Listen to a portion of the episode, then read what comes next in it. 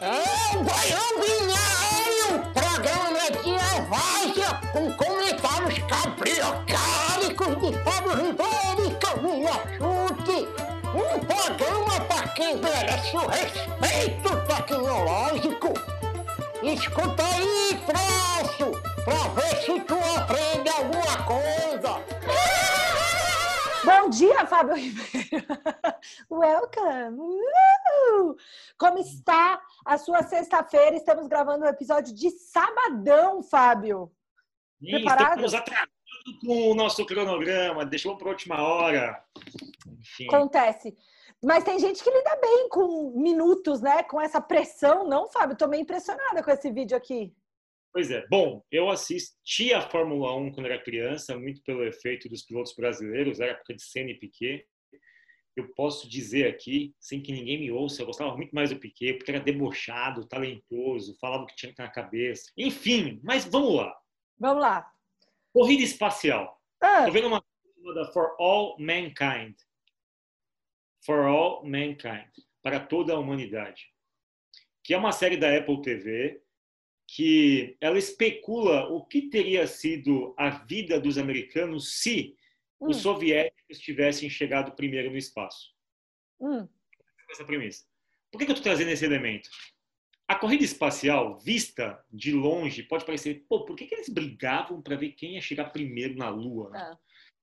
tem uma questão de poderio econômico ali, tem o que você sinaliza para o teu povo e tem o quanto você desenvolve de ciência a partir desse tipo de descoberta. Né? É, a, a busca do homem para chegar à Lua está muito vinculada ao surgimento da internet, das tecnologias, enfim. É nessas buscas, nesses processos que a humanidade dá alguns saltos tecnológicos. Fórmula 1, durante muito tempo, e eu não gosto de Fórmula 1, não gosto de carro, não tenho carro, enfim, nem sei reconhecer um carro. Sei reconhecer Kombi, Fusca e olha lá. Mas Fórmula 1, ela é uma espécie cara, de P&D, de pesquisa e desenvolvimento da indústria automobilística. Como consequência, você também estuda combustíveis mais limpos, você estuda mecanismos de eficiência de hardware, tem um sistema de telemetria absurdo e você estuda mecanismos de tecnologia ali. O que dá certo na tecnologia da Fórmula 1, você leva para a rua, leva para o cotidiano. É, eu prefiro olhar dessa forma, não como esporte, eu, enfim, não, não assisto mais. Só que eu estava navegando esses dias buscando curadoria para o Baião e eu vi esse episódio.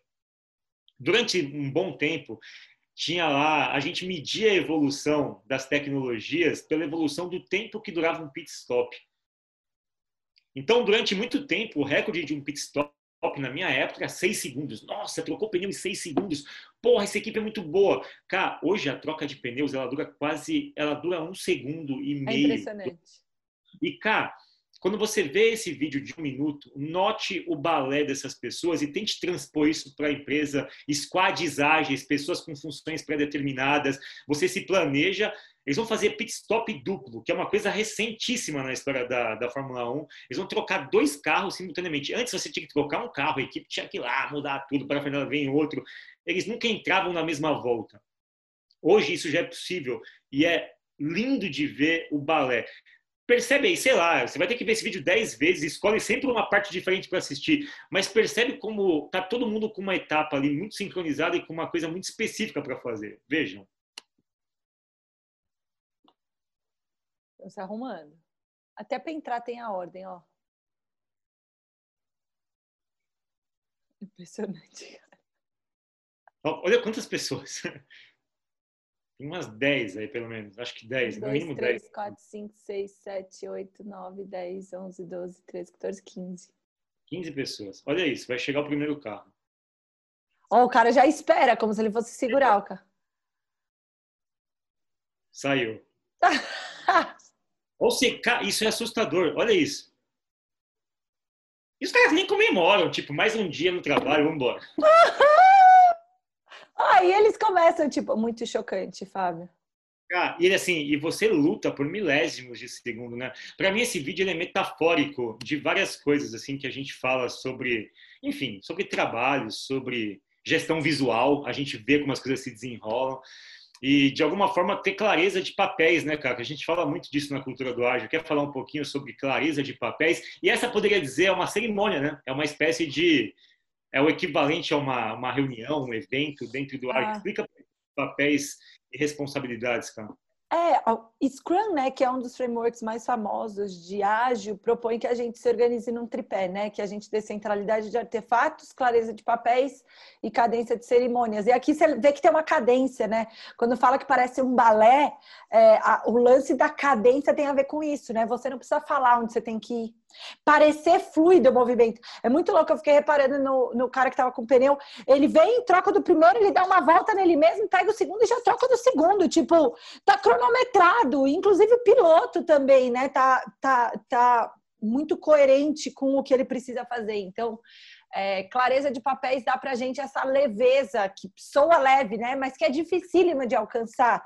E só vai vir com repetição, Fá. Então, eles fazem isso, né? Treinam, treinam, treinam.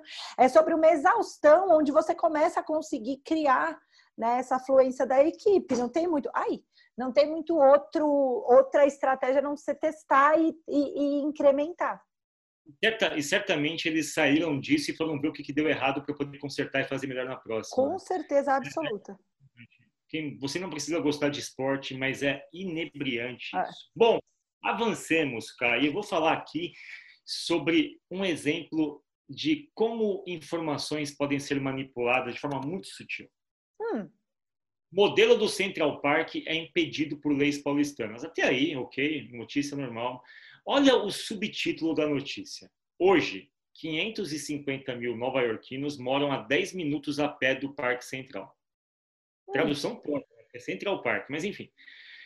Hoje, 550 mil nova-iorquinos moram a 10 minutos do, parque, do, do, do, Central Park. Já nas 80 quadras ao redor de Ibirapuera vivem 6 mil pessoas. Eu estou comparando banana com banana aqui ou banana com maçã? Porque assim, eu estou colocando ali 10 minutos a pé e aqui eu estou colocando quadra. Não seria melhor eu comparar ou 80 quadras ou 10 minutos, estabelecer uma métrica única? Se você pegar o Ibirapuera e andar 10 minutos a pé, você chega ontem, dá 80 quadras? Eu não sei se dá. Mas o que eu queria puxar dessa reportagem não é o Central Park nem Ibirapuera, é o jeito que a gente enquadra as coisas, cara. Eu enquadrei esse problema e o que, que eu fiz ao enquadrar? Eu coloquei ele nos extremos. Eu quis evidenciar a distância entre o Central Park e Ibirapuera, sobretudo em termos de densidade de população próxima ao parque. O que eu faço? Eu estico uma variável, boto ela com três dígitos aqui, 550 mil, boto em número para ficar pesado, 10 minutos a pé, e aí, do outro lado, eu coloco 80 quadras e coloco 6 mil pessoas. Ou seja, eu meio que estico para os dois lados para criar um tipo de contraste muito visível para um leitor, que ele não tem tempo de fazer esse tipo de depreensão que a gente está colocando aqui. Mas no final, seria legal que a gente pudesse comparar quantas pessoas moram a 10 minutos a pé de um lugar e de outro e a gente toma as nossas conclusões. Não, assim, esse tipo de coisa acontece a todo momento, na mídia, nas revistas, mas acontece nas empresas, cara. Totalmente. A gente distintas, a gente está comparando quadra com deslocamento a pé. São coisas distintas. Não, o que eu mais gosto é quando a gente vai ter que tirar algum exemplo de custo de projeto e tempo de projeto, Fábio. Porque assim, não, mas da outra vez foi só uma semana. Tipo, tá, mas era outro projeto. Não, mas não foi não, uma semana. Mas foi... Foram horas. É, aí começa, exato. Então a gente acaba achando que dá para comparar coisas, né? E, e, e, escreve, na minha percepção também tem um defeito aí, Fá, que são palavras evasivas, assim, né? Tipo, modelo do Central Park. Tá? O que, que é o modelo do Central Park? Né? O que, que são essas leis paulistanas? Óbvio que você tem que ler a, a, matéria, mas o, o, título, né? E às vezes você perde a sua audiência nessa, nessa frase, é. né? Você solta uma frase na reunião, ela degringola completamente, porque você não se preocupou, né, em, em cuidar é. dessas palavras. Considerar outros aspectos. Nova York é plana, perto do Ibirapuera você tem um monte de morro. Ibirapuera está perto de um aeroporto, tá perto. Enfim, tem um monte de coisa que você pode levar em consideração. Só que a notícia, e aí eu digo, quando eu, eu, eu postulo muito isso, Educação está em todo lugar. E quando você escreve alguma coisa, se você sabe e está manipulando alguém, você é um irresponsável ao escrever uma notícia. Você não está sendo honesto intelectualmente. Então, para mim, a honestidade intelectual está em tudo. Inclusive, eu escrevi um lead de notícia. Não gostei Total. de ver isso daqui. Não gostei de saber que muitas pessoas estão influenciadas por esse tipo de enquadramento equivocado. Aqui não vai machucar ninguém mas em algumas situações específicas pode levar as pessoas a se polarizarem, brigarem, enfim. Para mim, é o exemplo de enquadramento, cara. Já que a gente está na, na, cultura ágil, tem muito de enquadramento. Me perdoe Total. a veja, nada e a Royal Canin, eu não tenho cães, não sei porque você está me seguindo. Algoritmo, você está errado! Sai da minha mata, cachorro! Royal Canin. É Canin, não é? É, não sei, só que eu não tenho cachorro. E é pra Lulu da Pomerânia, ó, Fábio. Ele, ele não só acha que você tem cachorro, como é um Lulu da Pomerânia. Pois é, algoritmo errou feio, errou feio. Lulu da Pomerânia é muito bom, Fábio. É sua cara esse cachorro, não sei por que você não tem. vamos sair, vamos para um assunto mais sério. Bom, falamos aqui de TikTok. Eu não vou evitar a discussão. Falei, ah, não vou discutir, vamos discutir, porque eu acho que agora a gente tem um ponto central aqui que eu preciso muito da sua sensibilidade como cientista da computação, como uma empreendedora, como uma pedagoga, como uma mulher e como uma pessoa que de alguma forma está muito próxima desse tipo de revolução. Cara, hum. um terço dos usuários de TikTok tem menos de 14 anos. Menos, um terço. Se você pegar uma pirâmide demográfica qualquer, você vai ver que deve ter, sei lá, não é essa a proporção, deve ter 8, 10%. Um terço dos usuários. Até aí, ok, beleza. O que está é, tá sendo discutido aqui, cara, e aí tem uma, tem uma questão de, de preocupação que envolve uma série de, de aspectos. Bom, primeiro, essas crianças, na minha concepção, perdem um tempo gigantesco que é extremamente útil para montar plasticidade neural, relacionamentos, fazendo esses vídeos nesse lugar. Não sei se são bons, se não são. Eu não acho que elas desenvolvam muito numa coisa cuja mecânica é muito simplista. É diferente. De... Vou, vou fazer um paralelo, tá? Game, que eu também sou meio avesso a isso nessa fase, pelo menos você sabe que está desenvolvendo algum tipo de cognição maior ali. Tem, tem noções espaciais, tem arquiteturas um pouco mais sofisticadas de pensamento, tomada de decisão. Aqui especificamente não, aqui é uma diversão estérea. A discussão me chamou a atenção porque lá em Nova York eles estão discutindo que, pô, se tem um terço das crianças, um, um terço da base são crianças, e o número é assustador, cara. É, você tem aqui 49 milhões, um terço dá 15 milhões de crianças nessa plataforma nos Estados Unidos diariamente fazendo isso. Mas ok, quando eu vejo aqui, teve toda a discussão da Microsoft comprar, enfim, o TikTok. O Bill Gates teve uma frase dele que eu, que eu sublinhei aqui, ó. Being big in social media business is not a simple game. Ele falou, cara, esse negócio é perigoso. Pelo seguinte, Nessas discussões todas para comprar o TikTok, o que a Microsoft está refletindo? Se acontecer uma base dessa, sensível para caramba, pô, vê o que está acontecendo no Facebook, na questão de advertising, de influência e tal. Uma base dessa, com um terço de crianças, se você compra um negócio desse, você senta numa bomba relógio. Não, e Fá, se você parar para pensar que redes sociais, pela legislação né, mundial, marco civil aqui no Brasil e outras, você só pode usar com 13 anos. 13 anos é a idade em que você pode se registrar com o seu e-mail, né? Só que, é, com certeza, e eu sei porque meu primo usa TikTok, é tipo o maior usuário do TikTok que eu conheço. Ele tem 7 anos, Fábio. Então, claramente, né, a gente não está falando de uma base de pré-adolescentes. É, é, na minha cabeça é bizarro a gente achar que a gente está falando de jovens de 13 a 14 anos. está falando de criança. E se você olhar os vídeos de crianças, tem um monte de vídeo de criança e perfil que claramente é da criança, sabe? Ah, administrado pelos pais? Não sei, eu, eu acho perigosíssimo. Aqui está escrito isso que você está falando, ó, que um ex-funcionário um ex disse, cara, Aí, não ó. tem está sendo aplicado. Tipo, tem vídeos de criança abaixo de 13 anos que não tem trava Total. de segurança. Então, enfim, cara, discute-se várias coisas, se foi para um ponto, e eu acho outro ponto principal é, pô, será que é assim que a gente vai permitir que essas crianças... É, eu não sei, não dá para você frear algumas coisas, né? Enfim, a gente tem um problema, a gente está discutindo ele. É, lançou luz para mim sobre coisas que são sensíveis à nossa discussão, cara. É, eu acho que perde-se muito tempo e não se discute isso. E de alguma forma vai ter que ter algum tipo de legislação. Né? Tem preocupações que vão de segurança, privacidade. Eu me preocupo muito com a questão de plasticidade neural mesmo.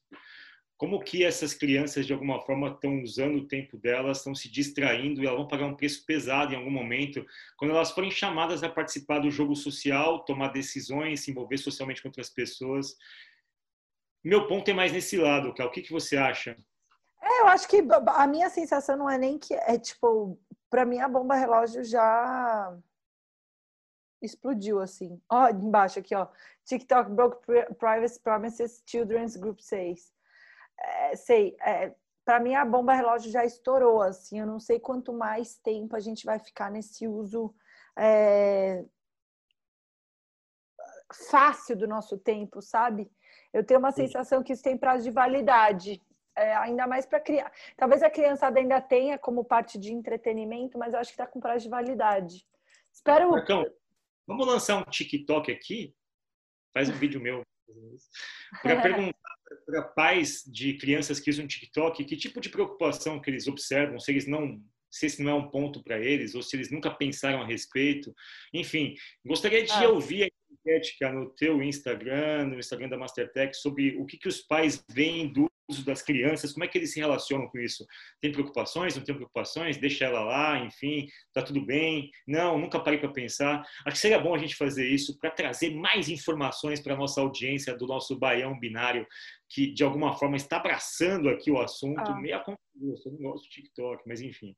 Eu não, mas eu acho que é isso, né, Fá? Como é que a gente vai legislar? Porque também um jeito fácil, pensando aqui, é ah, vamos banir vídeo de criança desacompanhada no TikTok. Mas é sobre isso ou não? É só o fato de estar acompanhado? Eu tenho um pouco de insegurança e eu não acho que é por aí é, que a gente tem aqui de banir, mas tem que, no mínimo, cuidar, investigar, olhar quem está vendo essa conta, né? É, é, ninguém está falando para a gente colocar travas na liberdade de expressão, mas eu tenho que entender que eu estou num limite, né? Um limiar muito curto entre você causar um mal para o resto da vida daquela criança, você expor aquela criança para o resto da vida, versus você ser um pouco mais sensível nessa escolha, enfim. Boa, cara, muito bom. Vamos voltar então para uma discussão agora mais mais adulta. Hum. Posso dizer assim? Hum, não sei. Essa discussão é muito adulta, é muito importante. Vamos lá.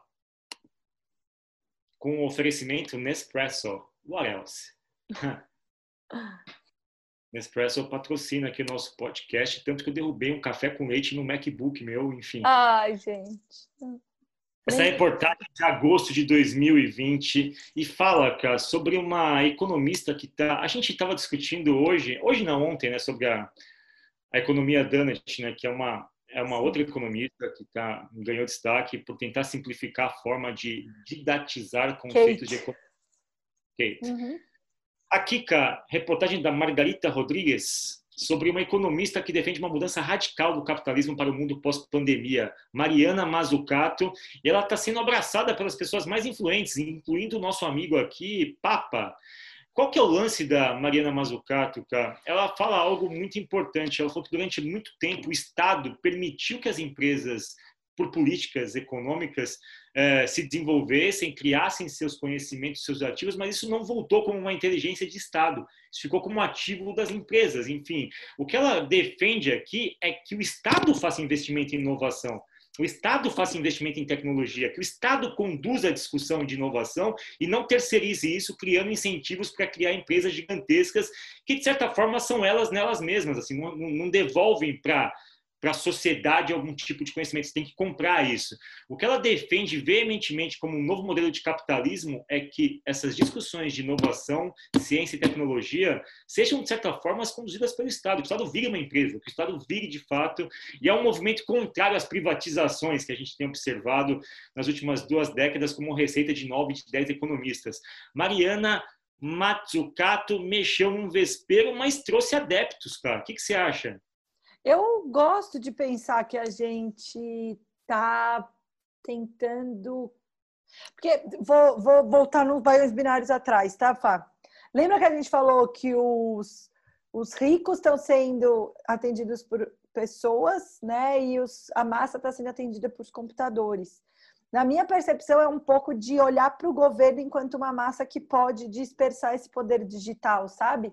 Eu sei que ela não falou especificamente de poder digital, mas quando é, fala de valor né, e retornar isso para o Estado, é um pouco sobre esse novo enquadramento de uma economia de dados, uma distribuição de poder digital, porque quem vai distribuir isso é o governo. Então, eu, eu gosto da ideia, não li, não conhecia, não, não li o trabalho, não sei dizer, mas eu não tenho nenhuma, nenhuma oposição a alguém que defende um capitalismo orientado a um futuro inovador e sustentável que funcione para todos. eu não tenho coragem de me opor a isso. Tá, mas assim, é uma, é uma discussão comum de que economia é uma coisa de meninos brancos de Chicago, certo? Chicago Boys. De lá que vem a maior parte dos economistas, a corrente econômica de Chicago, enfim, a liberalista tal, ela vem, ela preconiza todo esse tipo de atributo que a gente vê na economia, do livre mercado, das privatizações, da livre concorrência, que vence os mais fortes, enfim, ok, tudo isso está certo. Eu acho, eu acho salutar ter uma mulher colocando um ponto de vista contundente, com classe e elegância e defendendo não uma contração, ela não está defendendo um retrocesso. Até assim, a, o que ela coloca como situação que eu acho muito muito elegante em termos de raciocínio, eu sou fascinado por raciocínios elegantes, é o seguinte: quem disse que dá para progredir de um jeito só? Exato. Quem disse que o progresso dá de uma forma, de um jeito? O que ela diz aqui é o seguinte: sim, a gente tem que progredir, de uma forma mais inclusiva e ressignificando algumas coisas, alguns dogmas que a gente tinha, sobretudo de que o Estado, de alguma forma, não tem capacidade de conduzir essa discussão sobre inovação. Ela fala sobre isso e ela declara aqui, uma entrevista super legal, sugiro vocês todos que leiam nesse final de semana, é sempre bom ter pontos de vistas complementares, mas ela fala sobre isso, a gente não pode voltar à normalidade porque o normal é que nos levou esse caos, essa hiperconexão, essa hiperdependência de alguns estados, o que faz com que a gente sofra bastante nesse processo, cara. Show, é isso, né? Como é que a gente pode usar nosso pensamento lateral para gerar inovação, para gerar uma capacidade produtiva para o governo? Assim, eu acho que um, um dos estados está fazendo muito isso, e gente, um dos países, e a gente falou sobre isso aqui, é a Estônia, né? A Estônia está colocando meio que é, em responsabilidade do governo essa digitalização, essa inovação. Então, eu concordo bastante com Dona Mazucato, Gostei. Ela fala aqui que, só fazer uma aspas dela, a crescente precariedade do trabalho é uma das preocupações. E ela fala assim: pior ainda, os governos estão agora emprestando dinheiro para as empresas e, de alguma forma, estão tirando isso de iniciativas que poderiam criar uma situação onde essa instabilidade que a gente está sofrendo fosse menor. Ou seja, a gente está com que queimar dinheiro com auxílio emergencial agora de forma necessária, sendo que a gente poderia ter emprego esse dinheiro de uma forma muito mais inteligente em algum momento, Sim. de um jeito estruturado. O que ela pressupõe aqui é uma distribuição um pouco mais inteligente do capital e de como essas políticas públicas. A gente fala muito de política pública. E esse capital de... que não é só dinheiro, né, Fá? Que tomou outras formas com o avanço da sociedade. É. A gente tem um capital digital, um capital humano, capital de recurso é, é, financeiro, capital de recurso natural. Não tem mais só um capital, né? O tal do capital cash. Exato, Caio. A gente fala muito de impacto social de política pública. Está aqui alguém que pede um olhar diferente, uma, um reposicionamento de papéis, e de certa forma isso envolve a gente descentralizar um pouco, criar essas, essas células de desenvolvimento econômico mais voltadas à família, enfim. De certa forma, eu acho que tem muito aqui que a gente poderia absorver da Mazucato. Recomendo que vocês. Oh, o Valor de Tudo é o nome do livro, você viu? O Valor de Tudo. Fábio, dá só uma vez. Vai lá em cima, deixa eu só pontuar um negócio que a gente podia ser tema para um próximo. Não, sobe agora. Olha ali a história, me chama atenção, vai, sobe. É, é uma mulher indiana aqui. Aqui. Aí, ó, a extraordinária vida da mulher conhecida como computador humano. É um filme, eu vamos quero fazer, ver. Vamos fazer isso, vamos colocar agora, vamos ver agora. Edição Baião Surpresa. Ei, vai ter ah. post ele acabou de criar uma divisão aleatória. Desce, desce aí, desce aí. Eu fiquei curiosa, porque computador humano eu nunca. Olha aí, isso. Ó. A capacidade de fazer mentalmente em questão de segundos era tanta que aqueles que a conheciam costumavam descrevê-la como um computador humano. Olha, ela viajou o mundo demonstrando suas proezas matemáticas. Que legal! Ela não teve educação formal, mas podia fazer os cálculos mais complexos em sua mente com uma velocidade surpreendente. Mas é um filme, Fá? É um filme dessa aí? Deve ser um filme. Vê o nome do filme para a gente ver. Olha, ninguém na sua família desce um pouco, deve ter. Aí, ó, aí, ó. Vê a capa do filme, desce um pouquinho. Aí, olha, Fábio, eu quero ver. Olha, além de ser uma gênia em matemática, deve desenvolver uma carreira alternativa como astróloga. Muito bom. Eu amei. Olha é. aí a, a foto no momento de profunda felicidade. Bom, vou estudar um pouco Gostei. mais. Né? Gostei. do nosso baião. Eu Gostei quero assistir o filme. Gostei. Mas olha que louco, posso só dar uma coisa? Por que, que me chama a atenção, né? Porque a gente coloca como o computador como extraordinário, né? Tipo, cara, será que a melhor habilidade, né? E a que compara um humano com um computador é a velocidade de cálculos? Será que é isso, né? Isso é extraordinário, não é? Óbvio que chama atenção, é óbvio que é legal. É, me chama atenção porque era uma mulher, mas como é que a gente coloca o extraordinário no lugar correto, assim, sabe? A, a única métrica de comparação do humano-computador é a velocidade? Enfim. Então, me chama um pouco a atenção pelo seguinte: na Índia, a gente falou alguns baiões atrás sobre o como as mulheres estão se rebelando na pandemia, porque naturalmente na Índia é naturalizado um comportamento de que os afazeres domésticos seriam coisas de mulheres. Né? E na pandemia, com os filhos e os maridos em casa, as mulheres estão entrando em estafa dizendo, cara, isso não é justo, tá todo mundo aqui em casa, por que, que ninguém pode lavar a louça na pia? E aí fizeram petições para o primeiro-ministro, pedindo para o primeiro-ministro vir a público para conscientizar os homens de que eles têm que dividir tarefas. E os homens aí não é só marido, não é só marido, não. Ah, irmãos, Filhos, assim. As, ah. é, os menininhos também não fazem isso. E aí, quando eu pego essa história, eu lembro de um outro filme que era O Homem que Enxergava o Infinito. Sabe, lembra desse filme? É um filme de um matemático indiano super famoso. Que legal. É, é alguma coisa com Homem Infinito, Matemática, Índia, Google vai aparecer. E falava sobre esse cara, um teórico da matemática e tal. Nesse caso especificamente, é, vou ser chato, tá, cara? Hum eu acho que é reduzir, sabe? É como se fosse quase uma anomalia, sabe? Quase uma excentricidade. É Porque... o homem que viu o infinito, Fá. É, o homem que viu infinito, ele é um matemático super famoso, teve uma morte precoce e tal, mas ele criou teorias matemáticas extremamente complexas. Se eu não me engano, é sobre diversificação de risco, enfim, eu posso estar me equivocando. Mas, especificamente no caso dos filmes voltados a histórias masculinas, você sempre tem a genialidade do homem exposta, né? a visão, cara, sou visionário, antevi isso, vi infinito. O garoto que, que, que, mexia lá na África, que fez o negócio com vento tal, menino que descobriu o vento, alguma coisa do tipo. Eu só tenho, eu só tenho um pouco de receio disso ser visto como se fosse uma excentricidade. Eu acho super legal ter papéis femininos, mas mesmo nesses papéis, eu acho que a gente podia evidenciar coisas, é, enfim, diferentes. Não sei o que você acha, cara.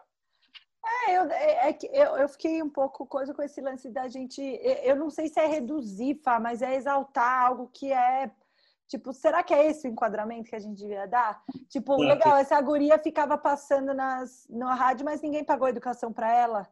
Tipo, será que ela teve espaço, sabe? Será que ela simplesmente não foi. É, Exato. enfim, acho que é. Bom, tá vendo? Assim, é.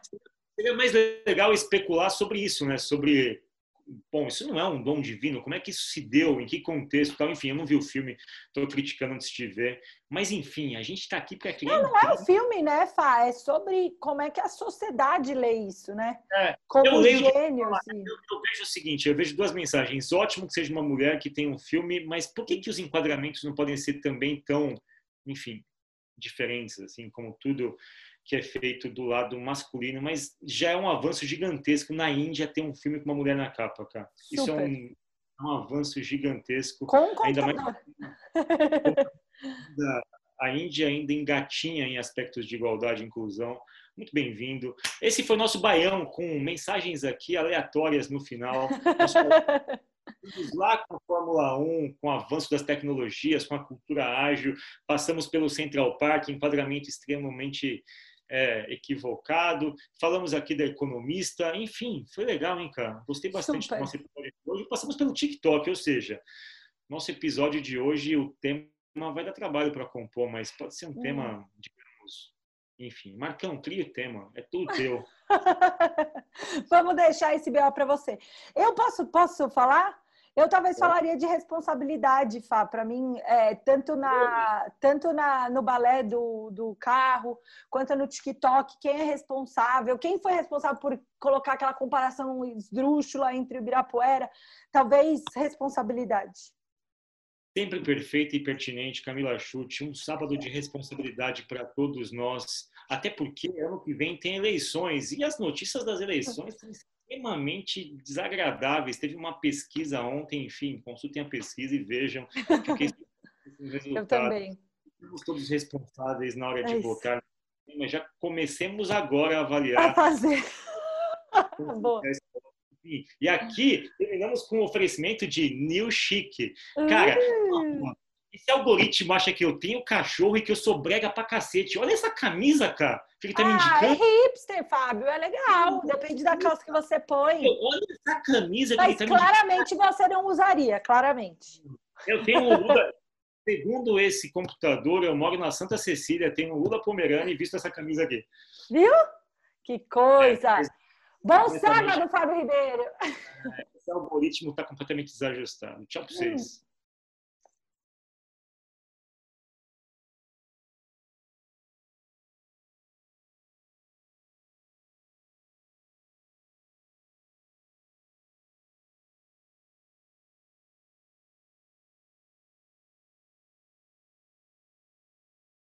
Esse podcast foi produzido pela Mastertech.